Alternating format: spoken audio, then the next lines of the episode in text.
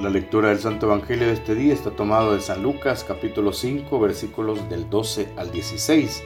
En aquel tiempo, estando Jesús en un poblado, llegó un leproso y al ver a Jesús se postró rostro en tierra diciendo, Señor, si quieres puedes curarme.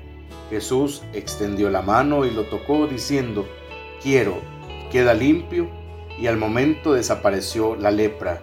Entonces Jesús le ordenó, que no lo dijera a nadie y añadió, Ve, preséntate al sacerdote y ofrece por tu purificación lo que Moisés prescribió.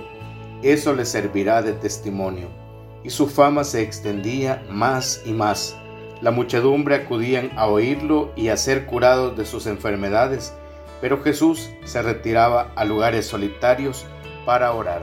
Palabra del Señor, gloria y honor a ti, Señor Jesús.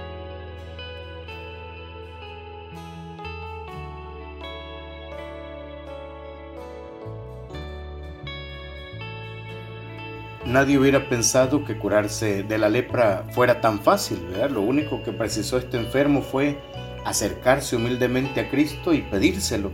Él sabía que Cristo bien podía hacerlo, además, cree con todo su corazón en la bondad del Maestro. Quizás por esto es que se presenta tan tímido y tan sencillo a la vez. Maestro, si quieres, puedes curarme. La actitud denota no solo la humildad, sino también el respeto, revela además la confianza que tiene en su Maestro, en su Señor.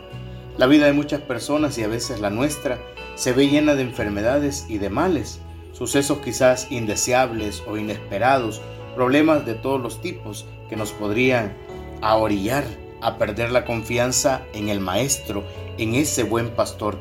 Quizás alguna vez hemos pensado que Él nos ha dejado, que ya no está con nosotros, pues sentimos que nuestra pequeña barca ha comenzado a naufragar en el mar de la vida.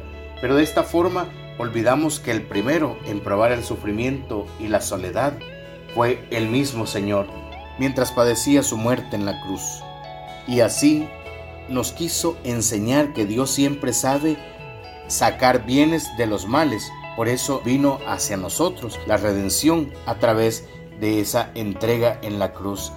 La lección de confiar en Cristo, en su infinita bondad, no es esperar que nos quitara todos los sufrimientos de nuestra vida, sino que nos ayude a saber llevarlos para la purificación de nuestra alma en beneficio de toda la iglesia. Sigamos confiando en el Señor y verás qué bueno es el Señor.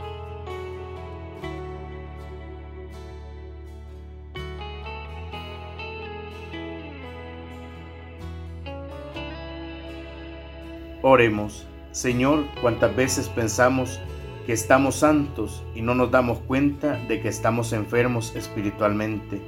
Cúranos, Señor Jesús, que a semejanza del leproso del Evangelio, la experiencia de tu amor nos dé toda la luz para hacer un buen examen de conciencia y un firme propósito de enmienda al acercarnos al sacramento de la reconciliación.